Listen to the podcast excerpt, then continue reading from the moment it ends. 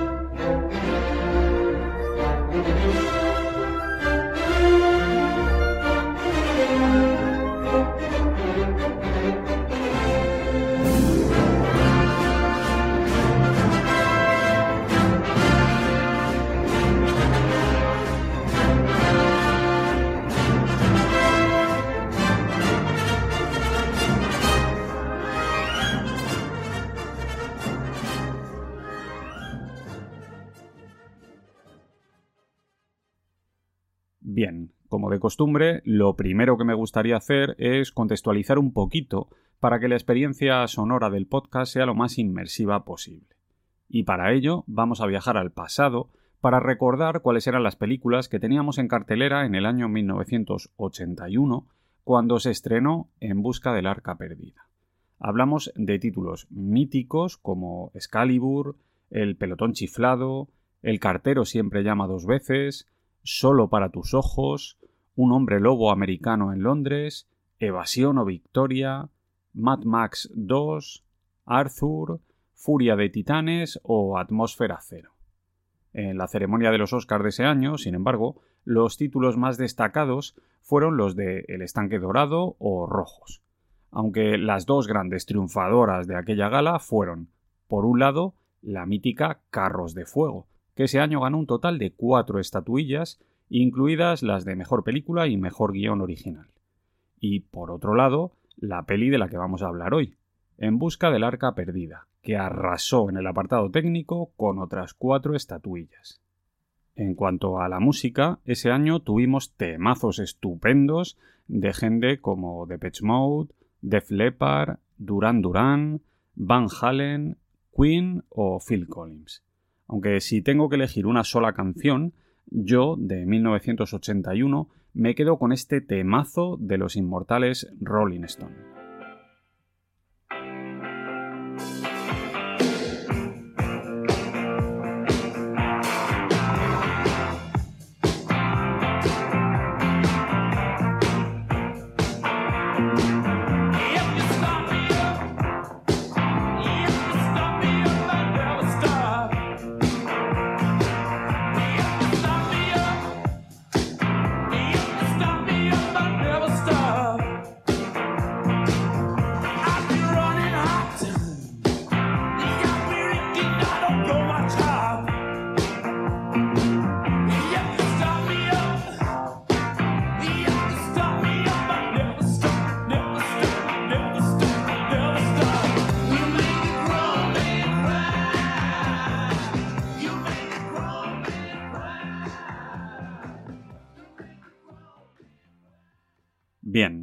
De costumbre, lo primero que me gustaría hacer es hablar un poquito acerca del origen del proyecto, de cómo empezó todo.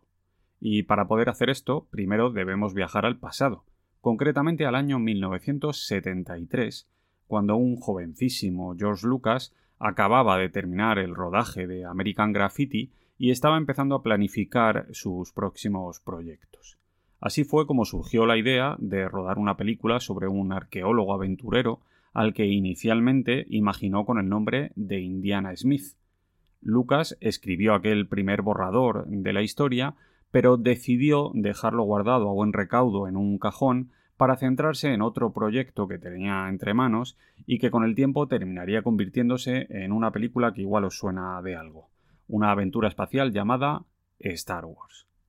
No obstante, por suerte para todos, Lucas debe ser una de esas personas que nunca tiran nada y con el tiempo el hombre se reencontró con aquel primer borrador y se puso de nuevo a trabajar, aunque esta vez ayudado por el director Philip Kaufman. Ambos perfilaron mejor el personaje principal de la historia e introdujeron elementos importantes en la trama como la presencia de los nazis o la importancia de la búsqueda del arca de la alianza como motor narrativo. De hecho, en este periodo Lucas tenía en mente que fuera el propio Kaufman quien dirigiera la película, aunque esto finalmente no se produjo debido a la implicación de este en otros proyectos importantes de la época como la invasión de los ultracuerpos o elegidos para la gloria.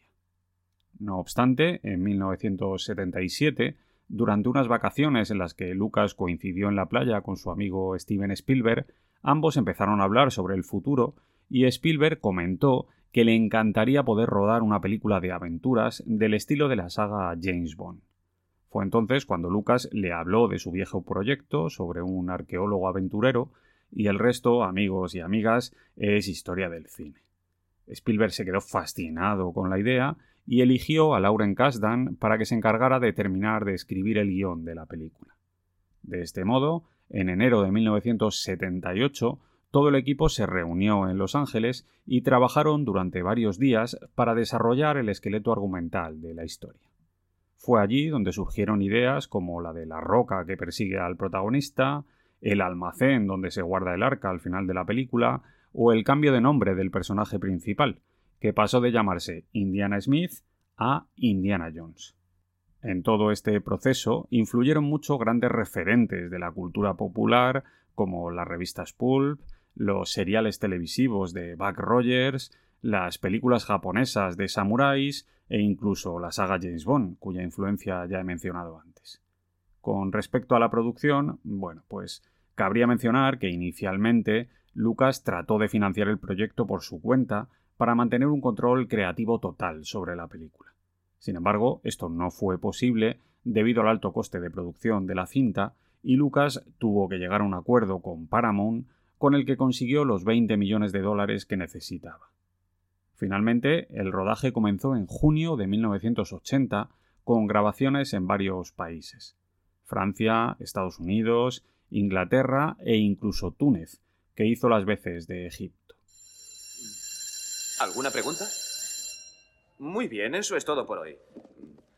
Y no lo olvidéis, Michelson capítulos 4 y 5 para la próxima clase y estaré en mi despacho el jueves, pero no el miércoles.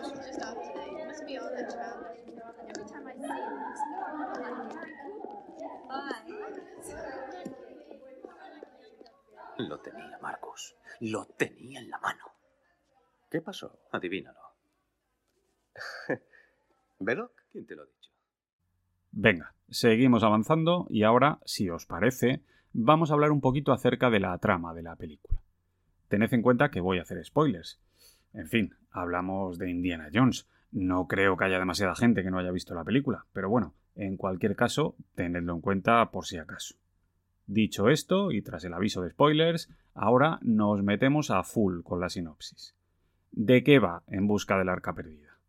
Bien, pues como su propio nombre indica, la peli trata sobre un aventurero, un tal Indiana Jones, que busca una antigua reliquia para evitar que caiga en manos de los nazis Concretamente se trata del Arca de la Alianza, un objeto bíblico del que se cree que posee un poder enorme. Indiana Jones en realidad es un personaje del que sabemos muy poco en esta primera película, solo que es un arqueólogo que da clases en la universidad y que en su tiempo libre se dedica a buscar tesoros por todo el mundo. Para encontrar el arca, Jones primero debe viajar hasta Nepal, donde se reencuentra con Marion, un antiguo interés romántico de su etapa de juventud. Resulta que Marion es la hija de Abner Ravenwood, el antiguo mentor del protagonista, y que ella tiene en su poder un objeto que sirve para localizar el arca.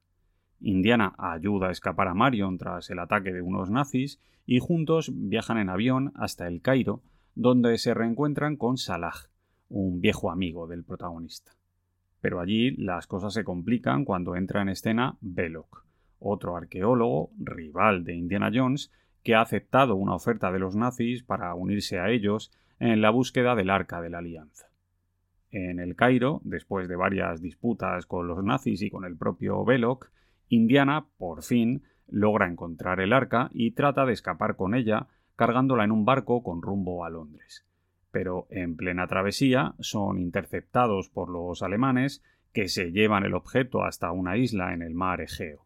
Allí, pese a las advertencias de Indiana Jones, los nazis terminan abriendo el arca y provocando con ello la aparición de un extraño poder que acaba con la vida de todos los presentes con todos, excepto con Indiana Jones y con Marion, claro, que mantienen los ojos cerrados y de esta manera se salvan. La peli termina cuando vemos como el objeto es llevado hasta Estados Unidos y allí lo guardan en un gigantesco almacén que parece contener piezas de un enorme valor histórico.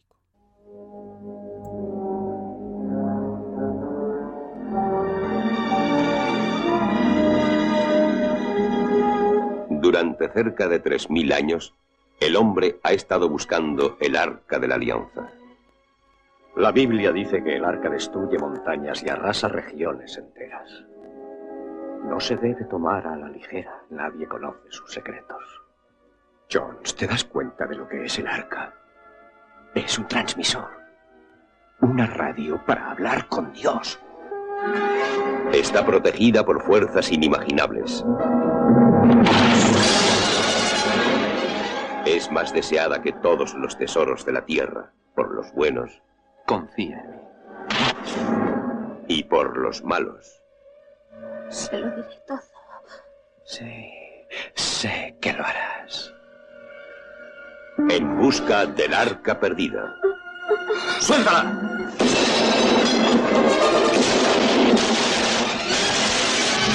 Indy, no nos queda tiempo. Si aún quieres el arca, la están cargando en un camión hacia el Cairo. ¡Agáchate!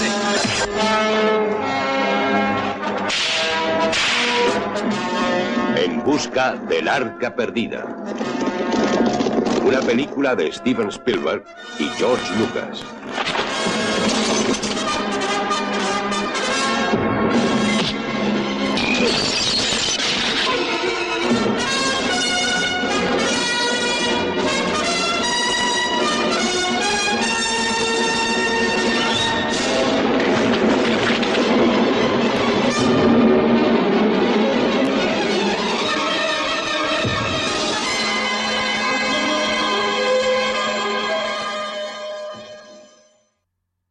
Tras la sinopsis, ahora, si os parece, nos vamos a meter en harina con el equipo técnico que hizo realidad la película, como hacemos siempre. Y para empezar, lógicamente, vamos a centrar nuestra atención en el hombre que se sitúa tras la cámara en En busca del arca perdida, el legendario Steven Spielberg, un verdadero titán que tiene en su currículum algunas de las mejores películas de toda la historia del cine. Como me gusta decir a mí, el tipo es sencillamente un referente indiscutible en el cine comercial. A lo largo de los años nos ha regalado películas maravillosas como Tiburón, Encuentros en la tercera fase, ET el extraterrestre, la saga Indiana Jones, Hook, Parque Jurásico, Minority Report o la reciente Ready Player One. Títulos que le valieron el apelativo del Rey Midas de Hollywood, porque todo lo que tocaba lo convertía en oro. Sin embargo, la carrera de Spielberg es mucho más que eso. Con el paso de los años, Spielberg ha conseguido quitarse el San Benito de director comercial y se ha ganado el reconocimiento de la crítica especializada gracias a películas como El color púrpura, El imperio del sol, La lista de Schindler, Amistad, Solvar al soldado Ryan o Múnich. Y eso solo en su faceta como director, porque además de todo eso, Spielberg también se ha labrado una carrera legendaria como productor gracias a pelis como Poltergeist, El secreto de la pirámide, Regreso al futuro, Los Goonies, Los Gremlins, Los Picapiedra, Transformers o Super 8. Junto a él, en este caso asumiendo precisamente el papel de productor y de ideólogo en la saga Indiana Jones, tenemos a nuestro siempre admirado George Lucas, el legendario George Lucas, el hombre con una de las carreras cinematográficas más peculiares y, por otro lado, espectaculares de toda la historia del cine, al menos del cine moderno. El amigo Lucas nació en California en el año 1944. Hablamos de un chaval con una juventud que estuvo marcada por la fascinación hacia los coches y hacia las carreras de automovilismo aunque esto se vio frustrado por un accidente que le dejó postrado en una cama durante varios meses y fue allí donde comenzó a cautivar su pasión por el cine. Después, estudios universitarios dirigidos en esta dirección y la creación de una productora independiente en la que compartía responsabilidades con otro joven talento que en aquellos años estaba empezando a destacar en el nuevo Hollywood. Nada menos que su amigo Francis Ford Coppola. En su carrera como director, Lucas debutó en el mundo del largometraje con THX 1138. Después se apuntó un éxito enorme con American Graffiti y en 1977 rompió completamente todos los esquemas cinematográficos con Star Wars. Una película maravillosa, legendaria, única, que reventó la taquilla en todo el mundo. A partir de aquí, el tipo alternó su labor como director con otras tareas como empresario. Así nacieron Industrial Light and Magic, Skywalker Sound o LucasArts, entre otras. Todas ellas empresas muy rentables y pioneras en su ámbito de trabajo. Sin embargo, su sello más potente es Lucasfilm, una productora con la que ha realizado trabajos como el episodio 5 y el episodio 6 de Star Wars, Howard el Pato, Dentro del Laberinto, Willow, la saga Indiana Jones al completo o la trilogía de precuelas de Star Wars. Aunque después vendió la empresa a Disney por una cifra de más de 4.000 millones de dólares. Y para cerrar el trío de creadores que lideraron la película de En busca del arca perdida, no podemos olvidar al enorme John Williams, un legendario compositor, nacido en Nueva York en 1932 y responsable de algunas de las bandas sonoras más memorables de toda la historia del cine. A ver, aquí, ahora, yo debería mencionar las películas más significativas en la carrera de este hombre. Es lo que hago siempre cuando menciono a un autor importante. Sin embargo, al hablar de John Williams hay que decir que su carrera es sencillamente inabarcable. Es una locura. El hombre ha creado cientos de obras, desde bandas sonoras para cine y televisión hasta conciertos y composiciones orquestales de todo tipo. Por tanto, yo ahora solo voy a mencionar algunas bandas sonoras que he seleccionado de manera completamente arbitraria y entendiendo que únicamente representan una pequeña parte de su legado. A saber, El Valle de las Muñecas, por la que consiguió su primera nominación al Oscar en 1967, La aventura del Poseidón, Terremoto, El Coloso en Llamas, Licencia para Matar, Tiburón, Star Wars, Encuentros en la tercera fase, Superman, Indiana Jones, ET el extraterrestre, Solo en casa, JFK, Parque Jurásico, Salvar al Soldado Ryan, El Patriota o la saga Harry Potter. menudo barbaridad, es increíble. Y por si esto fuera poco, además, os puedo decir que Williams ha ganado 5 premios Oscar y que ha estado nominado, atención, nada más y nada menos que 52 veces. Vamos, una puñetera locura.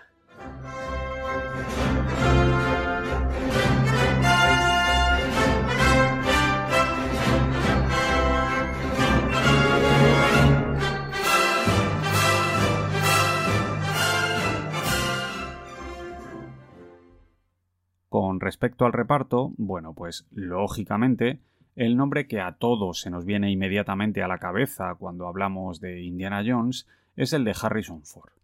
Aunque es verdad que en el origen del proyecto hubo otras opciones para interpretar el papel protagonista, entre ellas, por ejemplo, Tom Selleck, que estuvo a punto de firmar. Sin embargo, el destino quiso que el papel recayera finalmente en el amigo Ford y el resto ya lo conocéis. El tipo bordó el papel y esto le terminó de lanzar al estrellato.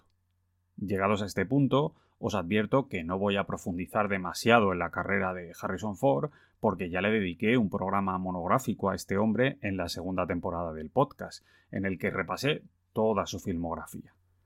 Así que ahora me voy a limitar a mencionar que Ford tiene en su currículum películas acojonantes como Star Wars, la saga Indiana Jones, Blade Runner, Único Testigo, Juego de Patriotas, El Fugitivo, Peligro Inminente, Air Force One, El Juego de Ender, Blade Runner 2049 o la nueva trilogía de Star Wars de JJ Abrams.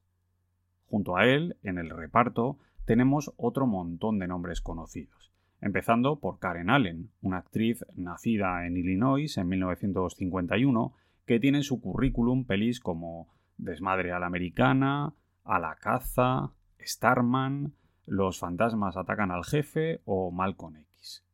Aunque su papel más recordado, lógicamente, siempre será el de Marion en la saga de Indiana Jones. También aparece en la peli el actor británico Paul Freeman, que interpreta a Belloc.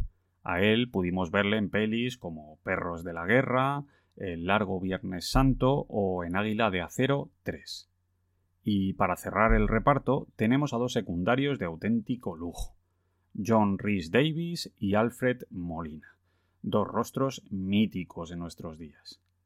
A John Rhys Davis hemos podido verle en pelis como Víctor o Victoria, Las minas del rey Salomón, El templo de oro, Alta tensión y en la famosa trilogía del Señor de los Anillos de Peter Jackson, donde daba vida a Gimli, el enano.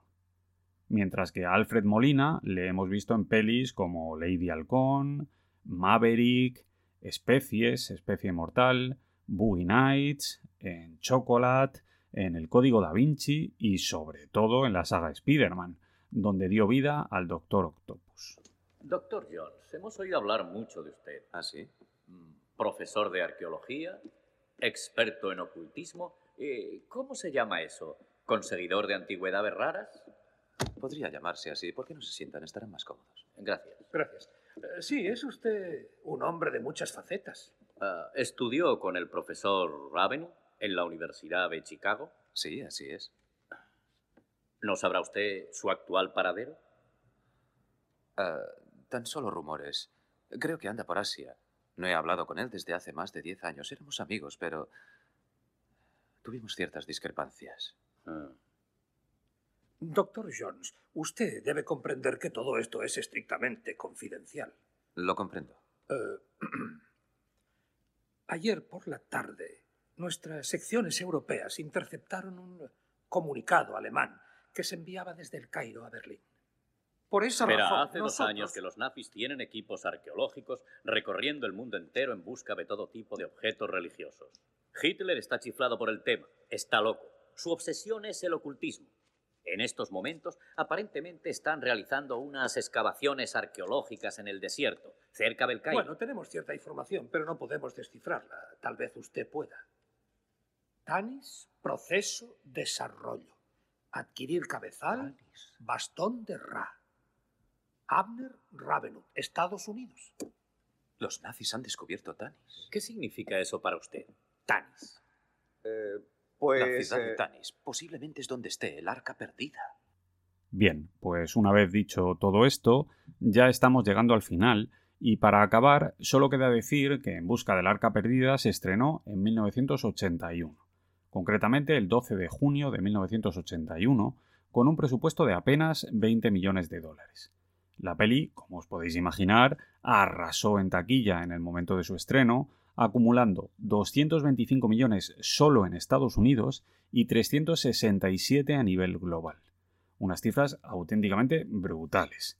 Pero no solo eso. Además, Indiana Jones se convirtió en uno de los personajes más famosos y queridos de toda la historia del cine. La imagen de aquel arqueólogo aventurero que luchaba contra los nazis vestido con aquella ropa tan molona, con aquel sombrero fedora y con aquel látigo, se convirtieron en un referente planetario. Hablamos de un personaje que ha sobrepasado el ámbito cinematográfico y que es, hoy en día, un verdadero icono en todo el mundo y que ha tenido apariciones en diferentes series de televisión, novelas, videojuegos y, en fin, en miles de productos derivados de todo tipo. Sencillamente se trata de uno de los grandes estandartes del cine blockbuster norteamericano. Además, como dije al principio del programa, la peli también recibió muy buenas críticas en el momento de su estreno, principalmente en todo lo que tiene que ver con el aspecto técnico. Tanto es así que llegó a ganar cuatro premios Oscar. Mejor dirección artística, mejores efectos especiales, mejor sonido y mejor edición de sonido. Vamos, que hablamos de una película absolutamente imprescindible para entender lo que fue la transición del cine comercial norteamericano en los primeros años 80. Vamos, que se trata de una película absolutamente memorable que marcó de una manera increíble a toda la generación de los chavales que tuvimos la suerte de vivir en aquel periodo. Ha prestado un gran servicio a su país. Gracias. Eh, esperamos que nuestra aportación haya sido satisfactoria. Oh, el dinero está bien, pero esta situación es inaceptable. En fin, caballeros, demos por concluida la misión. ¿Dónde está el arca? Creí que eso había quedado zanjado. El arca está en un lugar de alta seguridad. ¿Para quién? El arca es una fuente de potencia indecible y se tiene que estudiar a fondo. Y lo será, se lo aseguro, doctor Brody y doctor Jones. Nuestros expertos están trabajando en ella. ¿Quién? Nuestros expertos. ¡Eh! ¿Qué ha ocurrido? No pareces muy contento. Idiotas. Estúpidos ¿Qué te han dicho? Ignoran lo que tienen entre manos. Bueno, yo sí lo sé. Vamos. Te invito a una copa. ¿Eh? ¿Una copa?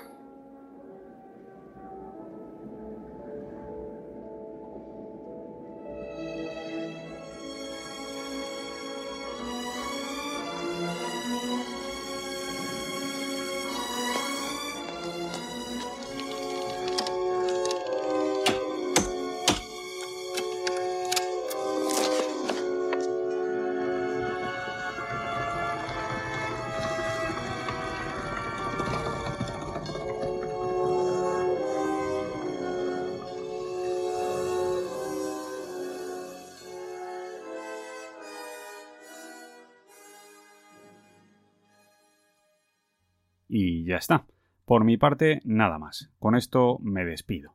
Pero antes de marcharme, como siempre, quiero recordaros que si os ha gustado el contenido del programa, podéis seguirme en iVoox, en Spotify y en el resto de plataformas.